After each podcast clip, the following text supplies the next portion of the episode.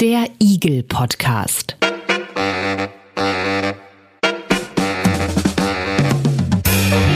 Ein Podcast rund um individuelle Gesundheitsleistungen. Gespräche über Gesundheit und Geld.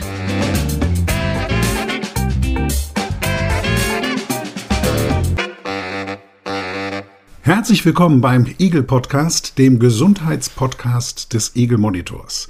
Und da sind wir auch schon hier bei unserer zweiten Folge. Der Eagle Podcast, das sind Gesundheitsinformationen zu Gesundheitsleistungen, Gesundheitswissenschaft, Gesundheitsökonomie, all das für die Ohren.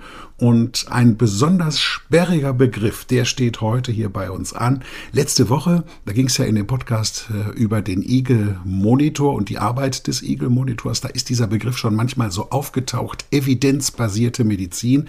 Es ist eine wichtige Grundlage unserer Arbeit beim Eagle Monitor. Aber, wie gesagt, eben doch sperrig. Unser Thema heute im Eagle Podcast, was ist evidenzbasierte Medizin und was habe ich als Patientin, als Patient davon? Und das möchte ich gerne aufdröseln mit Dr. Michaela Eickermann. Sie leitet den Bereich evidenzbasierte Medizin beim Medizinischen Dienst Bund. Also da trägt sogar der ganze Bereich diesen sperrigen Namen, evidenzbasierte Medizin. Hallo, Frau Eickermann. Ja, hallo, schön, dass wir heute sprechen. Wir machen das ja immer so, äh, weil das ja auch ein schwieriges Wort ist. Bevor wir das wirklich auch anfangen aufzudröseln, hören wir ein bisschen in die offizielle Definition rein. So ein bisschen Wikipedia, was die dazu sagen. Eagle Podcast. Checkbox. Evidenzbasierte Medizin manchmal liest man auch nachweisorientierte Medizin, bedeutet, eine medizinische Behandlung oder Diagnose soll nur auf der Grundlage von empirisch nachgewiesener Wirksamkeit getroffen werden. Das heißt, nach dem aktuellen Stand der klinischen Medizin und ausschließlich auf Grundlage klinischer Studien und medizinischer Veröffentlichungen. Die evidenzbasierte Medizin, EBM, ist eine jüngere Bewegung in der Medizin. Vor gut 25 Jahren wurde darüber im deutschen Sprachraum erstmals berichtet. Inzwischen wird sie an den Universitäten gelehrt und hat sich in allen Bereichen der Medizin durchgesetzt. Der englische Begriff Evidence steht hier für Beweis, Beleg oder Hinweis. Klinische Studien, die deutliche Hinweise auf einen Nutzen oder Schaden für Patientinnen und Patienten geben, sind die Basis allen therapeutischen oder diagnostischen Handelns. Die Verbreitung und Weiterentwicklung der EBM im deutschsprachigen Raum geht maßgeblich auf die Initiative einer wissenschaftlichen Fachgesellschaft zurück, dem Deutschen Netzwerk Evidenzbasierte Medizin. Checkbox.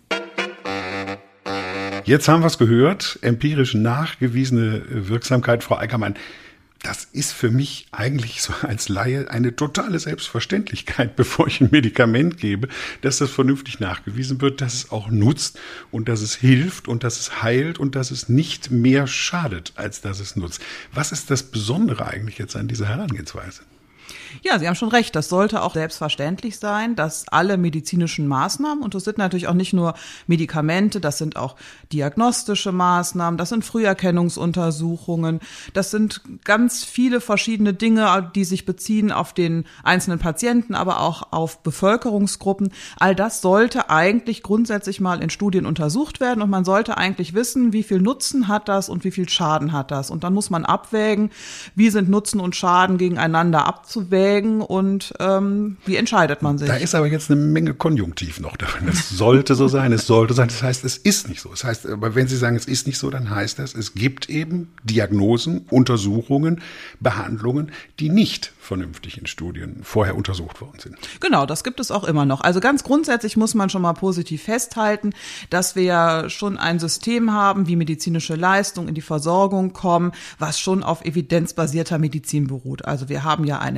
Entscheidungsgremium, den gemeinsamen Bundesausschuss, wo entschieden wird, welche Leistungen sollten eigentlich in der Versorgung ähm, erstattbar sein von den Krankenkassen. Und das ist natürlich schon, das sind Abwägungen, die schon auf Basis von Studiendaten getroffen werden. Da spielt evidenzbasierte Medizin eine Rolle.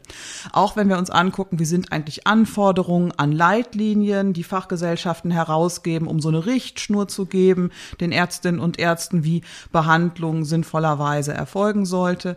Da sind die Anforderungen schon so, dass diese Leitlinienempfehlungen auch auf Studiendaten beruhen sollten, also evidenzbasiert sein aber, sollen. Aber dann stimmt es ja, was wir jetzt eben in der Definition gehört haben, dass diese evidenzbasierte Medizin ist jünger, aber dass sie gelehrt wird an Universitäten und dass sie sich auch in der Medizin durchgesetzt hat. Sie haben da so ein bisschen mit den Augen gerollt, aber dann, wenn Sie das so sagen, dann stimmt das doch.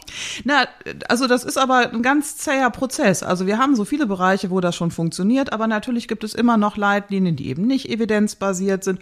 Und natürlich gibt es immer noch Maßnahmen, die in der Versorgung angewandt werden, die aber nie durch so ein Überprüfungsverfahren gegangen sind und ähm, wo man eben nicht sicher sein kann, dass immer alles das, was empfohlen wird, das gemacht wird, auch wirklich auf Basis von Studiendaten gemacht wird, also evidenzbasiert ist. Also wir haben, wir sind schon einen ganz guten Weg gegangen in den letzten 25 Jahren, den hätten wir aber vielleicht auch noch ein bisschen schneller gehen können und es ist immer noch Luft nach oben da. Ich frage mich aber, kann man denn überhaupt alles durch Studien in irgendeiner Weise belegen? Ich stelle mir vor, eine sehr schlimme Krankheit wie Krebs oder sowas wie Ebola.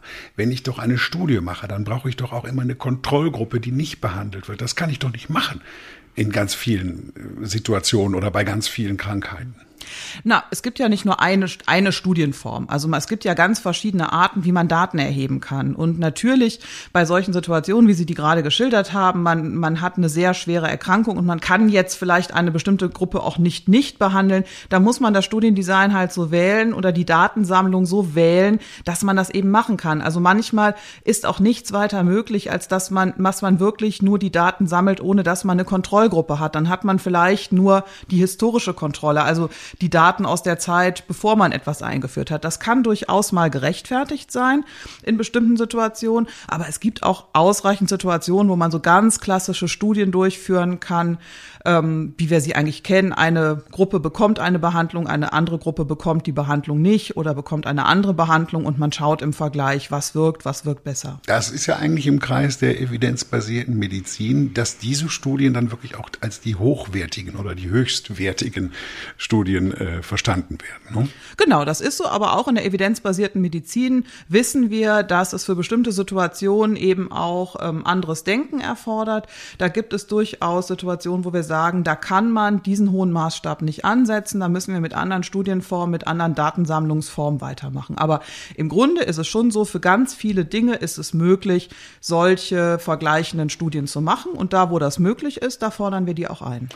Wenn Sie sagen, dass es durchaus eben auch Ausnahmen gibt, da fällt mir eigentlich die Corona-Geschichte ein. Da fällt mir ein, dass plötzlich Menschen, die mit Astra erst geimpft worden sind, dass die Zweitimpfung eben nicht mehr mit Astra stattfinden sollte, sondern mit BioNTech und dass die Impfkommission das auch empfohlen hat, obwohl es doch da eigentlich überhaupt noch gar keine richtigen Studien gab. Ist das so eine Situation, wo man sagt, Ausnahmen, äh, wenn die Situation es erfordert, müssen wir machen?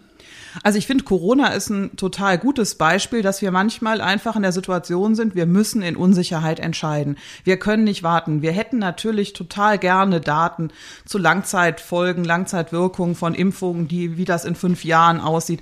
Aber wir können ja jetzt nicht fünf Jahre Daten erheben und erst dann werden die ersten geimpft. Das geht einfach nicht. Das heißt, wir müssen eine Entscheidung treffen auf Basis von kurzzeitigen Daten, die dazu geführt haben, dass zum Beispiel die Impfstoffe zugelassen werden und oder auch andere Behandlungsformen bei Corona, da sind ist ja ganz vieles, wo man sagt, wir müssen jetzt entscheiden, wir müssen was tun, wir müssen gucken, dass die Leute irgendwie gesund werden oder sich nicht so häufig infizieren. Und da muss man in Unsicherheit entscheiden, da muss man Daten parallel sammeln und muss dann auch noch mal seine Strategie möglicherweise wieder ändern. Also wenn es neue Erkenntnisse gibt, muss man dann auch bereit sein zu sagen, so, wir müssen jetzt noch mal einen Switch machen, wir müssen jetzt noch mal anders vorgehen.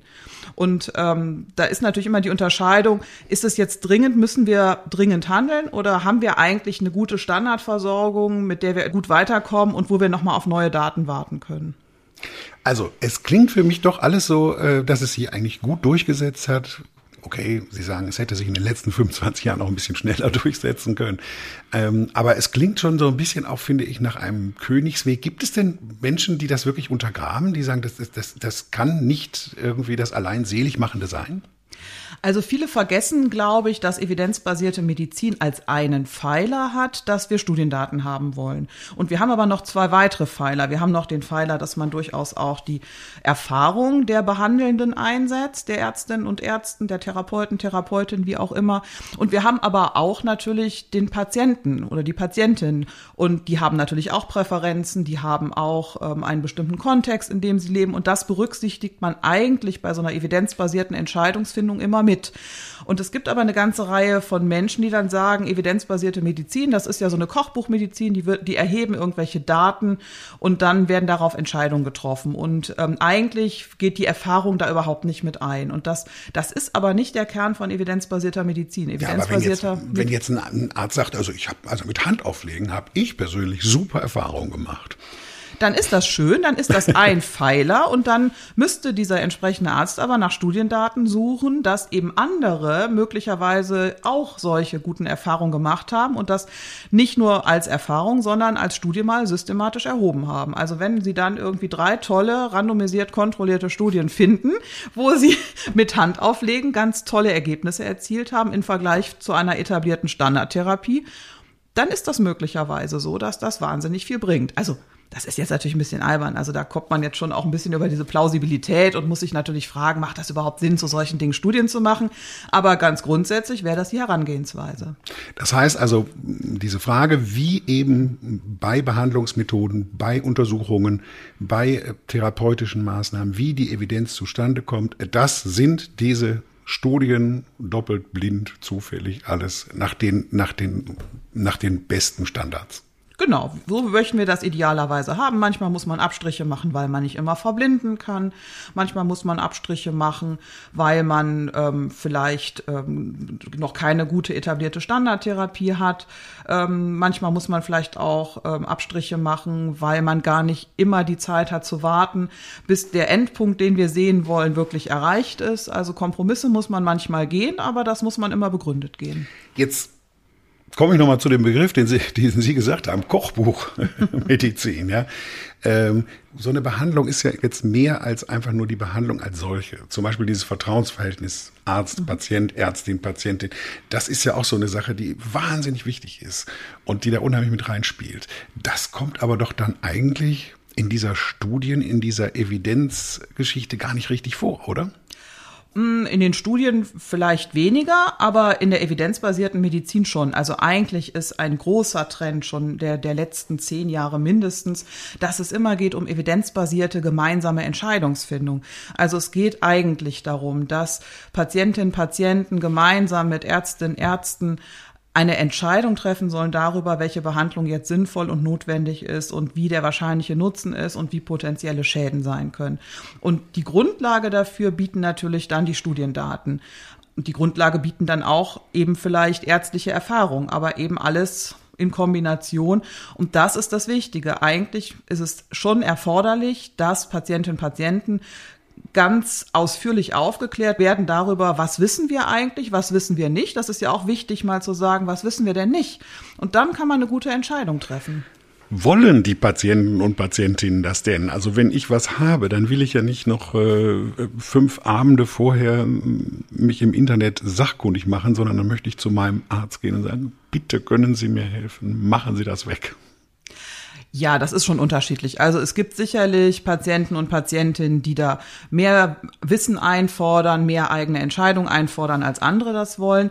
Aber ich glaube, gerade wenn es auch um ernstere Erkrankungen geht, um länger oder um voraussichtlich längere Krankheitsverläufe etc., wollen doch viele ähm, doch noch ein bisschen stärker aufgeklärt werden darüber, was jetzt eigentlich ähm, auf sie zukommt, was man weiß, was man nicht weiß. Natürlich gibt es immer den einen oder anderen, der sagt, nee, machen Sie einfach. Und ich bin jetzt ganz ehrlich, es gibt auch in meinem Leben Situationen, wo ich sage, ah ja, ich glaube Ihnen da jetzt machen Sie einfach und da lese ich mir jetzt nicht irgendwie die Studien durch.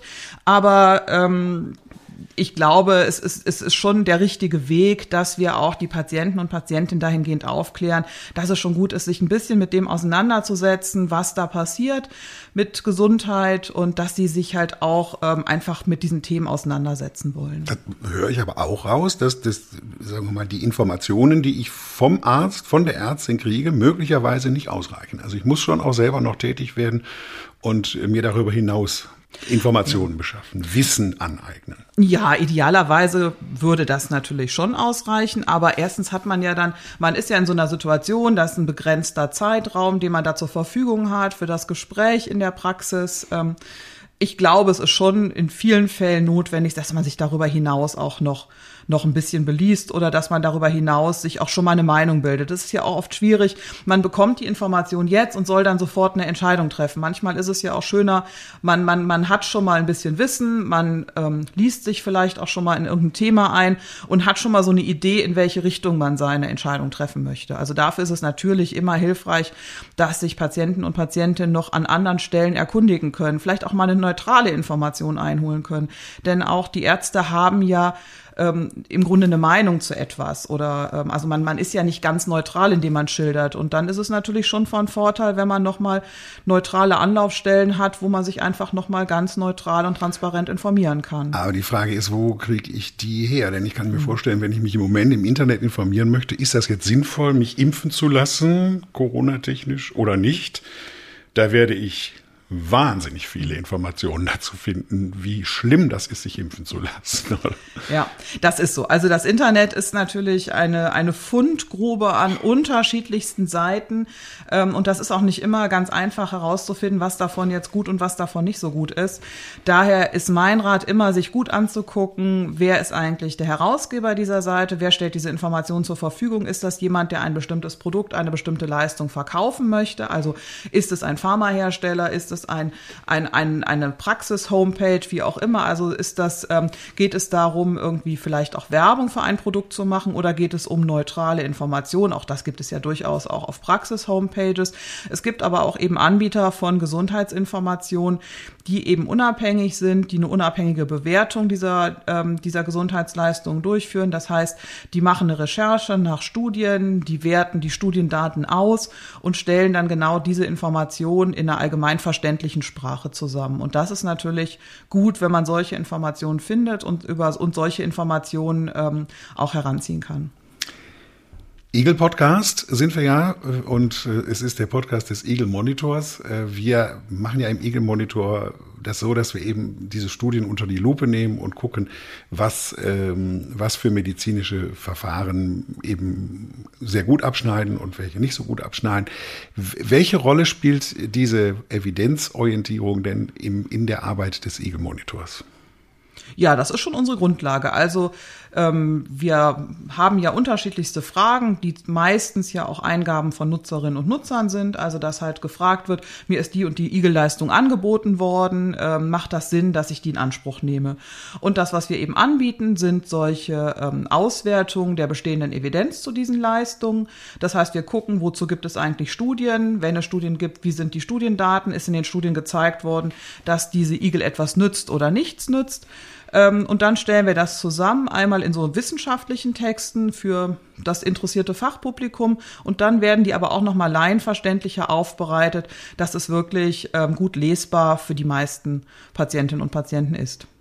Viele Bewertungen sind nicht so gut. Ja, mhm. ich, ich greife jetzt mal ganz wahllos eine raus, weil das eine ist, die eben auch schon mehrfach irgendwie bewertet worden ist. Äh, das ist äh, Ultraschall bei Eierstockkrebs als, als Früherkennungsuntersuchung sozusagen. Ähm, wie kommt es denn bei aller Evidenzorientierung, die wir haben und wo wir gerade darüber gesprochen haben, dass sich so eine Behandlung, und das ist nur ein Beispiel für ganz viele Behandlungen, dass sich das dass es immer weitergeht, dass es immer wieder gemacht wird und immer wieder gemacht wird und äh, dass da irgendwie nicht da ein Riegel vorgeschoben wird. Also ehrlich gesagt, diese Früherkennungsuntersuchung mit Ultraschall auf den Eierstockkrebs, das ist für mich auch ähm, völlig unklar, wie sich das so ewig hält. Das ist ja nicht nur so, dass wir dazu gute Studiendaten haben, dass es einfach keinen Nutzen hat und sogar einen Schaden haben kann. Es gibt ja auch Leitlinien, nicht nur in anderen Ländern, sondern auch in Deutschland, in denen sich die Fachgesellschaften explizit gegen dieses Screening aussprechen. Also das ist nicht nur so, dass wir sagen, wir haben uns die Studien angeguckt, hallo, nee, da gibt's keinen Nutzen und ach, es gibt auch einen Schaden, sondern das ist auch von den Fachgesellschaften selber im Rahmen dieser Leitlinienentwicklung festgestellt worden. Es gibt da seit vielen Jahren klare Nichtempfehlungen der Fachgesellschaften. Ich verstehe tatsächlich tatsächlich überhaupt nicht, wie das noch immer reihenweise bei allen Gynäkologen und Gynäkologinnen durchgeführt werden kann und warum auch der Protest immer so groß ist, wenn wir damit nochmal ähm, an die Öffentlichkeit gehen, weil die Fachgesellschaft sagt eigentlich dasselbe wie wir. Ja, aber das bedeutet doch, dass die Ärzte machen können, was sie wollen. Anscheinend gibt es niemanden, der ihnen da auf die Finger guckt. Na, es wird halt ähm, immer noch angeboten und es wird auch von vielen Patientinnen natürlich in, äh, in Anspruch genommen. Also es, ähm, es gibt natürlich keine Möglichkeit sozusagen, dass das verboten wird. Also das, das gibt es tatsächlich nicht. Ähm, es ist klar, das ist keine Kassenleistung. Also das ist der einzige Riegel, den man vorschieben kann, weil das eben durch ein solches Bewertungsverfahren, wie wir das normalerweise haben, eben nicht durchkommen würde. Dazu haben wir eben, sind die Daten zu eindeutig. Aber mehr kann man halt auch nicht machen und mehr wird auch nicht gemacht. Also da, da ist eigentlich, ist ja der richtige Weg, dass es dann halt Leitlinien gibt, Empfehlungen gibt, dass sich an diesen Empfehlungen dann auch orientiert werden sollte. Also der, der Weg ist schon gar nicht der falsche, aber diese Empfehlungen setzen sich in der Versorgung nicht durch. Das heißt, evidenzbasierte Medizin hat sich durchgesetzt auf der einen Seite. Auf der anderen Seite gibt es viele, viele, viele Behandlungen, die, obwohl es da eine sehr gute Studienlage gibt und klare Empfehlungen gibt von den Fachgesellschaften, äh, die einfach nicht umgesetzt werden. Genau, und das ist, glaube ich, wirklich das, äh, wo es noch am meisten hapert, dass häufig so dieses, aber ich habe doch gute Erfahrungen gemacht, aber ich habe doch da mal diesen eine Patientin gehabt und hätte ich da nicht diesen Ultraschall gemacht, dann hätte die ja nie im Leben operiert werden und gerettet werden können. Jeder kramt dann natürlich immer diese Anekdoten raus, ähm, also Anekdote nicht im Sinne von lustig, sondern von so Einzelfällen, die er mal irgendwie erlebt hat oder von denen jemand gehört hat, dass er die mal irgendwie erlebt hat. Und das ist natürlich, ähm, da ist es auch schwer, mit Sachargumenten gegen vorzugehen. Das ist einfach das, was immer vorgebracht wird in solchen Fällen. Und das ähm, führt einfach dazu, dass sich evidenzbasierte Medizin flächendeckend noch nicht in allen Bereichen durchgesetzt hat. Was ist evidenzbasierte Medizin und was habe ich davon als Patientin oder Patient? Das war unser Thema heute im Eagle Podcast, dem Gesundheitspodcast des Eagle Monitors. Recht herzlichen Dank. Dr. Michaela Eickermann war die Gesprächspartnerin im Eagle Podcast Studio. Sie ist Leiterin des Bereichs evidenzbasierte Medizin beim Medizinischen Dienst Bund. Vielen Dank. Ja, danke ebenso. Den Eagle Podcast, den wird es wiedergeben nächste Woche. Ab dann werden wir einmal monatlich erscheinen mit Hintergrundinformationen rund um das Gesundheitswesen. Nächste Woche dann mit einer Folge über Früherkennungsuntersuchungen. Das ist ja eine Sache, die immer sehr sinnvoll erscheint, aber wir wollen mal genau nachfragen, ob sie auch wirklich immer sinnvoll sind. Wenn Sie Kommentare haben zu diesem Podcast, wenn Sie Kontakt aufnehmen möchten mit uns oder wenn Sie vielleicht selbst mal ein Thema vorschlagen wollen, das so Ihnen unter den Nägeln brennt, all das können Sie tun, sollen Sie tun in den Show Notes oder auf den Podcast-Seiten von igel-monitor.de. Bis dahin bedanken wir uns für Ihr Interesse. Ich bin Andreas Lange. Machen Sie es gut und vielen Dank fürs Zuhören.